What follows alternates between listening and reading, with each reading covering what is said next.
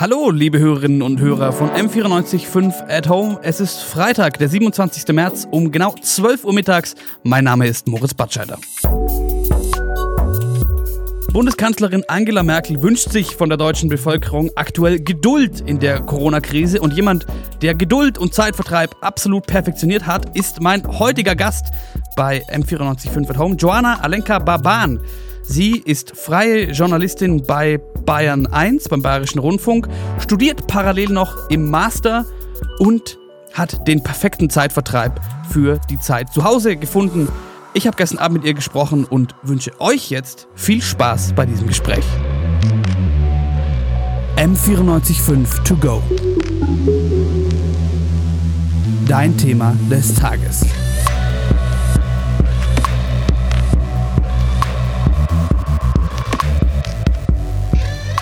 Joanna, ich sehe, du wohnst unter einem sehr, sehr steilen Dach. Ich hoffe, das ist dir bisher noch nicht auf den Kopf gefallen. Nee, tatsächlich nicht. Ich habe zwar eine sehr schräge Dachschräge in meinem Zimmer, aber ich bin klein, deswegen macht sie mir nicht so viel aus. Und du hast, was wahrscheinlich hilft, ähm, du hast ein sehr, sehr großartiges Hobby entdeckt, jetzt aktuell. Ja. Gibt's auf deinem Instagram-Account äh, zu bestaunen. Du zeichnest alle möglichen Disney-Charaktere und das crazy realistisch gut. Warum ausgerechnet Disney-Charaktere? Wie kamst du da drauf? Wie hat es sich gepasst? Hat es was mit Disney Plus zu tun, was jetzt rauskam, oder völlig unabhängig davon? Nein, mit Disney Plus hat es nichts zu tun. Ich war schon immer ein äh, großer Disney-Fan und ähm, ja, hast dir wahrscheinlich schon gedacht, äh, das Ganze ist aus Langeweile entstanden, weil ich irgendwann nicht mehr untätig in meinem Zimmer rumsitzen konnte. Und äh, ich bewege mich nicht gerne. Das heißt, Sport ist jetzt auch nicht so die krasse Option für mich gewesen. Und dann dachte ich mir so, ach komm, zeichnest du mal einfach so glücklich vor dich hin, so ein paar Disney-Charaktere. Und dann habe ich ähm, das halt gepostet, wie man das als Millennial halt so macht. Und dann kamen die ersten Reaktionen und die ersten äh, Battles sind dadurch entstanden. Also wer zum Beispiel gewinnen würde in einem Duell äh, zwischen Ursula von Ariel und Cruella de Vil von äh, 101 der Martina. Und ähm, ja, ich habe da relativ viel Feedback drauf bekommen und jetzt ist es anscheinend ein Ding. Und mein zweites Standbein, wie es aussieht. Zweites Standbein, das kannst du vielleicht gut brauchen, weil, weil so viel Untätigkeit. Aber du bist ja auch nicht komplett untätig. Du arbeitest auch. Und fangen wir vielleicht einfach damit an, was du denn für gewöhnlich tust, wenn nicht gerade äh, historische Krise ist?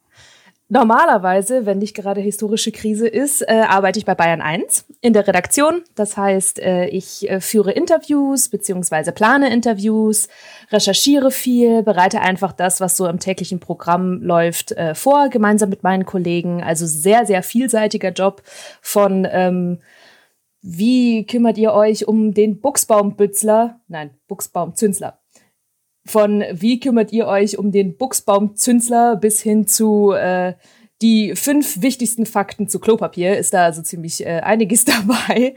Also ein sehr vielseitiger und sehr cooler Job. Was ist denn ein Buchsbaumzünsler? Jemand, der Buchsbäume anzündet? Nein. Tja, ich, ich verstehe, wieso du daran denken könntest. Aber das ist eine Raupe.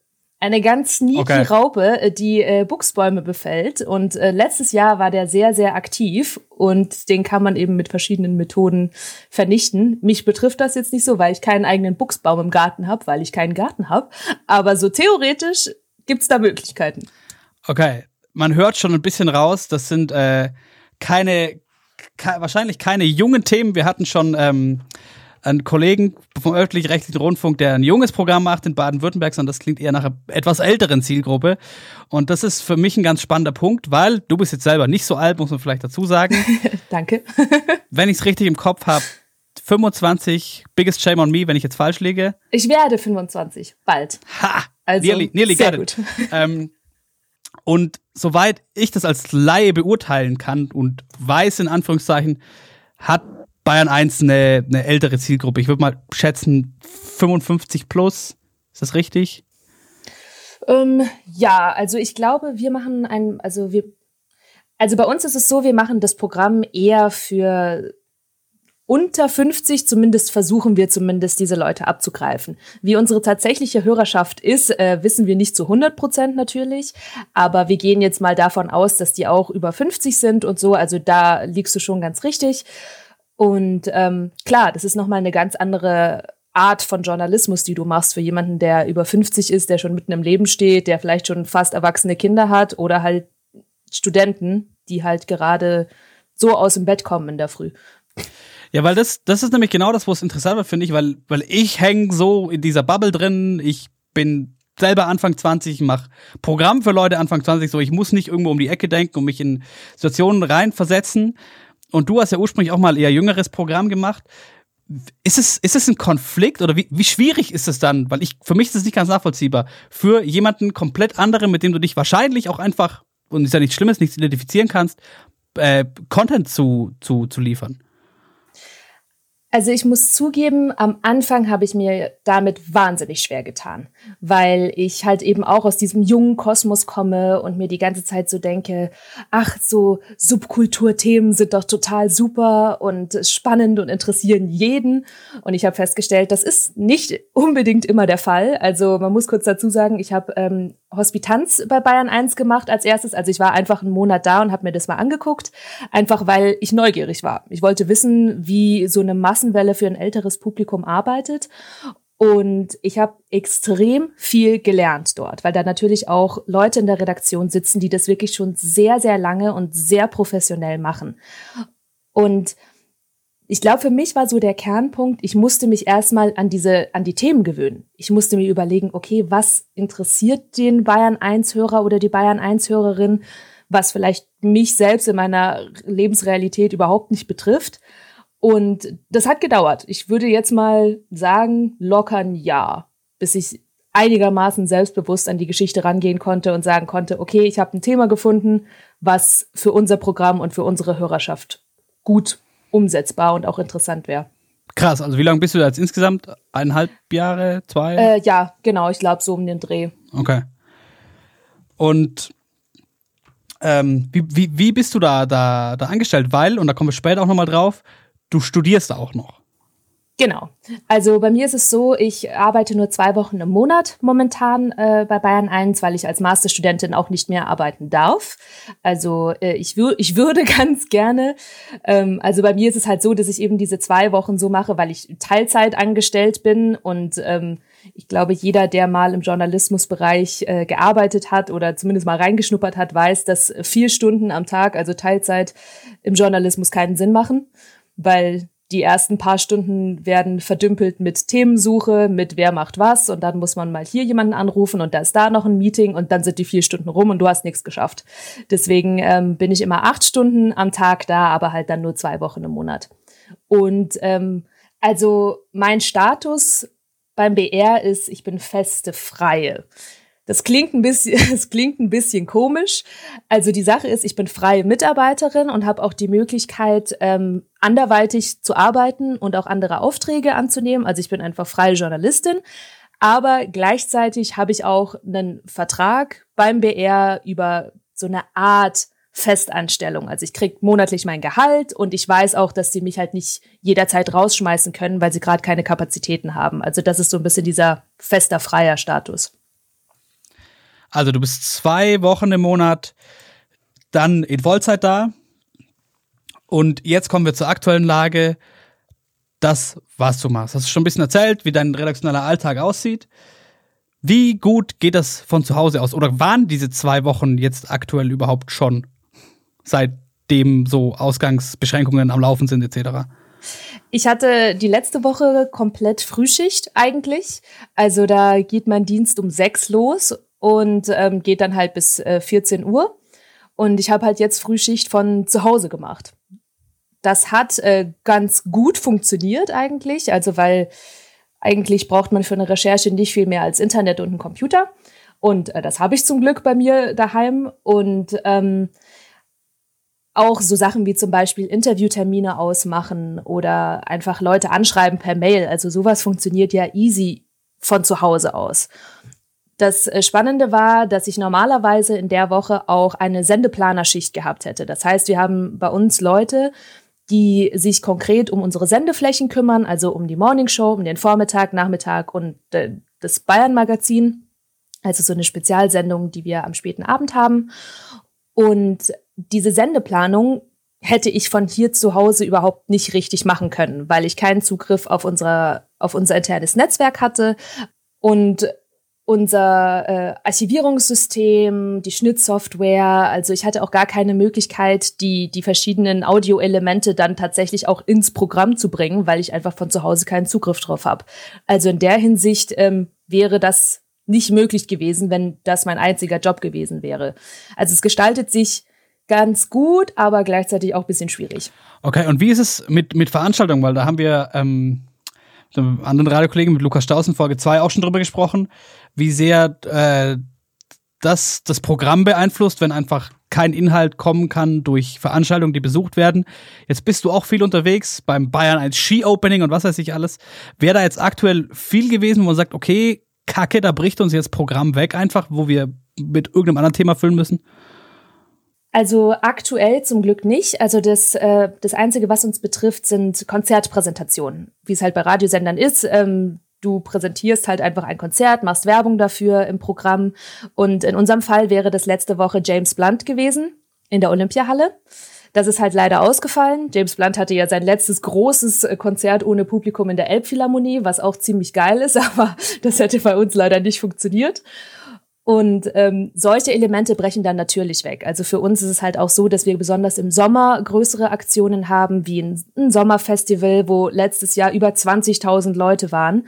Und momentan, ähm, ja, muss man halt jetzt einfach abwarten. Ich glaube, es, es geht vielen so, dass sie gerade einfach auf Sicht fahren und schauen, ähm, wie möglichst geringer Schaden entsteht für die Eventveranstalter, aber natürlich auch für uns als, als Radiosender. Okay, ähm, zum BR hätte ich jetzt noch eine Frage, bevor es wieder mehr um dich geht.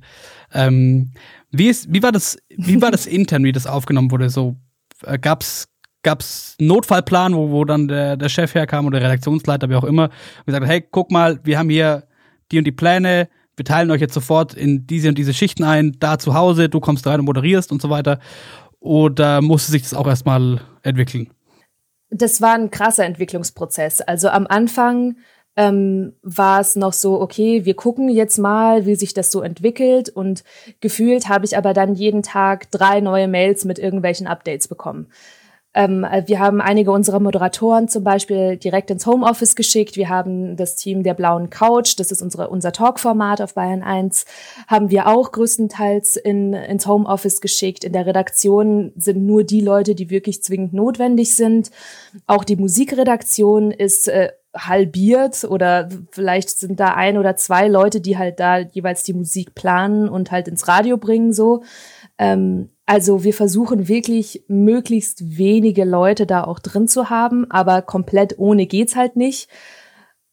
Aber die, das ist eine große Herausforderung, weil einerseits haben wir redaktionsinterne Entscheidungen getroffen, also für Bayern 1. Und andererseits gibt's halt natürlich auch von oben, von der BR-Intendanz halt Anweisungen, wie halt mit gewissen Situationen umzugehen ist. Und also wir haben auch so ein B. Gibt's da Konflikte? Meistens nicht, weil äh, ich glaube, das ist so ein bisschen wie mit Bund und Ländern. Also der Bund gibt so, so die grobe Fahrtrichtung vor, aber jeder kann so ein bisschen entscheiden, wie er es dann umsetzen will. Und natürlich, Bayern 1 ist der meistgehörte Sender in Bayern und äh, wir können uns einfach nicht leisten zu sagen, oh, okay, wir müssen die komplette Redaktion schließen, gibt jetzt kein Programm, keine Moderatoren, gar nichts. Deswegen, es gibt Backup-Pläne, auch was Nachrichten angeht. Wir haben noch ein, ein Ersatzstudio, falls äh, unsere falls unsere Redaktion komplett kontaminiert ist und alle rausgeschmissen werden müssen. Also es gibt Möglichkeiten, ähm, wie das Programm weitergeführt werden kann. Aber wie gesagt, das ändert sich auch jeden Tag. Bayern 1, der am meisten gehörte Radiosender in Bayern. Und dann bist da du. Joanna, Anfang Mitte 20, aufstrebende Journalistin. Wie ist das für dich, in so einer, in so einer historischen Zeit bei so einem großen Sender zu arbeiten? Weil ich muss sagen, ich glaube, ich würde mir schon ganz schön viel Kopf machen, ehrlich gesagt. Ja. ähm, also die, die Sache ist, dass ähm, ich glaube, da geht es vielen so, die gerade so in den Beruf eingestiegen sind und ähm, gerade vielleicht aus dem Studium kommen und denken, sie hätten die Weisheit mit Löffeln gefressen, weil sie Kommunikationswissenschaften studiert haben. Äh, Spoiler ist nicht so. ich glaube, dass es halt für viele so ist, dass sie da reinkommen und erstmal merken so, wow, ich kann wirklich gar nichts im Vergleich zum Rest. Und das ist einfach grundsätzlich schon gruselig, weil natürlich kannst du dich nicht mit Leuten vergleichen, die seit 20, 30 Jahren diesen Job machen und die gefühlt jede Situation erlebt haben. Und das ist auch Blödsinn, das sollte man auch nicht machen. Aber wenn man sich jetzt mal überlegt, meine ganzen Kollegen, die ähm, zum Teil bei Bayern 1 angefangen haben, als ich auf die Welt gekommen bin, für die ist diese ganze Corona-Sache auch eine komplett neue Situation. Also egal, wie erfahren sie sind und wie oft sie schon Interviews geführt haben, die irgendwie aus dem Ruder gelaufen sind, es kommen immer wieder Momente, mit denen du nicht rechnest. Ich glaube aber, dass du halt einfach noch mal ein dickeres Fell hast, wenn du mehr Erfahrung hast und auch weißt so, okay, selbst wenn jetzt mal was nicht klappt, einmal durchatmen, wir kriegen das schon hin.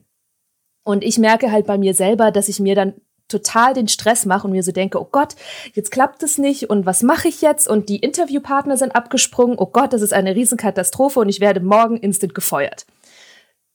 das ist natürlich nicht so, aber das ist halt was, womit du dich als, als junger Mensch ständig auseinandersetzt. Also es ist irgendwie so ein bisschen, ich weiß gar nicht, warum ich hier bin. Ich weiß nicht, warum die mich hier haben wollten, weil eigentlich kann ich doch gar nichts. Und ja, ich glaube, da ist der innere Saboteur manchmal etwas lauter als die Vernunft. Ja, ich finde es auch krass, so nach, nach einer Hospitanz, also eine Hospitanz, um das vielleicht kurz einordnen, wir müssen immer wieder mal so, so, so Medienbubble-Sachen ein, auch einordnen für Leute, die damit ja. nichts am Hut haben und was ganz anderes machen. Eine Hospitanz ist quasi ein einmonatiges Praktikum, und gerade beim öffentlich-rechtlichen, wenn man dann Volontariat machen möchte, sprich eine zweijährige intensive Ausbildungsform, wird eine Hospitanz vorausgesetzt, soweit ich weiß, von einem Monat oder so. Also, es ich, also ich glaube, beim, beim BR ist es so. Ich weiß nicht, ob das jetzt pauschal bei allen Radiosendern so ist. ja, also bleiben wir beim BR. Also im Endeffekt eine Art Schnupperpraktikum. Und von, ja, von genau. da aus direkt dann zu den etablierten Bayern 1 Redaktionen auch kein kein, kein, kein schlechter Weg auf jeden Fall. Parallel dazu studierst du aber immer noch, was ich ja auch erstaunlich finde, ja. wie man das alles in deinen Hut kriegt. Und zwar, du hast vorhin schon gesagt, einen, also einen, du studierst einen Master, sagt man das? Ich glaube nicht, aber du bist im Masterstudium. Ja. was genau. genau denn? Äh, ich studiere Musikjournalismus äh, für den privaten und öffentlich-rechtlichen Rundfunk. Also es ist nicht äh, was, was komplett fern von meiner Arbeit ist und das ist auch gut so.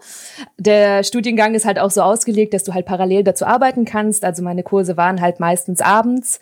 Ähm, es ist tatsächlich ein Wunder, dass man das irgendwie doch alles unter einen Hut bekommt, weil es ist schon viel.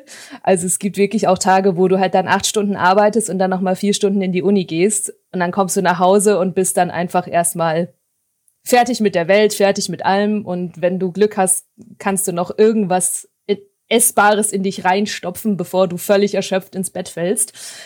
Aber und das Coole ist, dass der Studiengang mir halt einfach auch viele Basics nochmal im Journalismus grundsätzlich beigebracht hat, auch viel so mit Kamera zu arbeiten und Photoshop zu nutzen, auch so Sachen, die du halt einfach brauchst als Journalist mittlerweile, die ich aber halt vorher überhaupt nicht auf dem, also schon auf dem Schirm hatte, aber jetzt nicht als ein Skill von mir bezeichnen würde.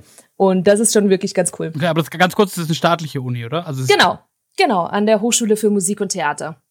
Ein winziger Studiengang, wir sind insgesamt vier Leute. Ach, das ist ja lustig. An dieser Stelle Grüße an meine drei Kommilitonen. Und wie lange geht der? Beziehungsweise an welchem Punkt bist du gerade? Äh, wir studieren zwei Jahre, also ist ein ganz regulärer Master. Und ich bin jetzt an einem sehr interessanten Punkt, weil ich normalerweise jetzt mein Masterprojekt anfangen würde. Äh, kurz dazu, bei uns ist es so, dass wir keine Masterarbeit schreiben, also so ein hundertseitiger Schinken, den dann sowieso niemand liest, sondern ähm, wir haben Masterprojekte. Das heißt, wir machen entweder Filme oder eben Radiobeiträge oder halt Audio-Collagen, die wir halt dann irgendwo ausspielen im Idealfall. Und in meinem Fall wäre das halt, wären das so, so kleine Beiträge fürs Radio gewesen, so um die zwei Minuten, wo es halt um Musikgele Musikgelernten, genau, wo es um Musiklegenden in Bayern geht, beziehungsweise Musiklegenden, die irgendwas Besonderes in Bayern erlebt haben, äh, sei es ein Freddie Mercury, der in München gewohnt hat, oder äh, der eine Oder ein Mitglied von Supertramp, was ähm, das erste Mal im Schwabing, in Schwabing in einem Club aufgetreten ist. Und das Problem ist aber, dass wir momentan durch Corona und die Quarantäne überhaupt nichts dafür machen können. Achso, klar, du kannst ja keine Interviews führen, etc. Nein, aber wir können äh, keine Interviews führen, wir haben keinen Zugriff zur Literatur, auch zum Beispiel in, in Bibliotheken oder so, weil halt alle Bibs zu sind. Unsere Kurse finden meistens im Gasteig hier in München statt und äh, auch der komplett zu. Also das heißt, wir sitzen jetzt wirklich hier und drehen Däumchen, weil wir nichts machen können. Wir haben das Glück, dass unsere Abgabe jetzt um zwei Monate verschoben wurde, was äh, ganz gut ist, jetzt mal so in den August rein. Ich hoffe, dass sich das bis dahin geregelt hat, aber wie ich vorhin schon gesagt habe, so wir fahren alle auf Sicht auch in diesem Bereich und du kannst einfach nicht sagen, ob das jetzt klappt oder nicht. Finde ich übrigens einen sehr schönen Terminus dafür, auf Sicht fahren. Habe ich noch gar nicht drüber nachgedacht. ja, aber crazy. Aber hast du schon was gemacht oder stehst du jetzt wirklich da und hast gar nichts und denkst dir, oh fuck. Also ich habe tatsächlich schon ein bisschen was gemacht, aber ich bin gerade wirklich an dem Punkt, wo ich nichts mehr naja, machen klar. kann weil ich habe so die grobe Grundrecherche schon angefangen. Ich habe mir überlegt, welche meine Inter also welche Interviewpartner ich gerne hätte und ähm, da würde zum Beispiel auch ein Fritz Egner mit reinfallen, der Radiolegende und halt auch ein Kollege von mir ist bei Bayern wie 1. Passend. Ähm, wie passend, ganz zufällig. Aber das Problem ist natürlich, dass der Fritz aktuell natürlich auch voll in die Risikogruppe fällt. Mhm. Das heißt, ich habe auch einfach eine krasse Verantwortung gegenüber meinen Interviewpartnern, weil ich nicht einfach sagen kann, so du ist gerade bisschen doof mit Corona und so, aber gibst du mir trotzdem ein Interview für meine Masterarbeit? Na klar. Und das ist halt schwierig, deswegen muss ich jetzt einfach warten. Puh, tough auf jeden Fall. Hoffen wir, ja. dass äh, zwei Monate später dann noch, dass das Ganze klappt und dass du deinen deinen Master abschließen kannst im Jahr 2020. Bildung ist übrigens auch ein spannender Punkt oder studieren, weil da soll es nächste Woche drum gehen im M495 at Home Podcast. Es gibt ja super viele spannende Bereiche, egal ob es jetzt das Auslandssemester ist, das ausfällt oder der ganz, der ganz normale Vorlesungsbetrieb. Damit befassen wir uns nächste Woche.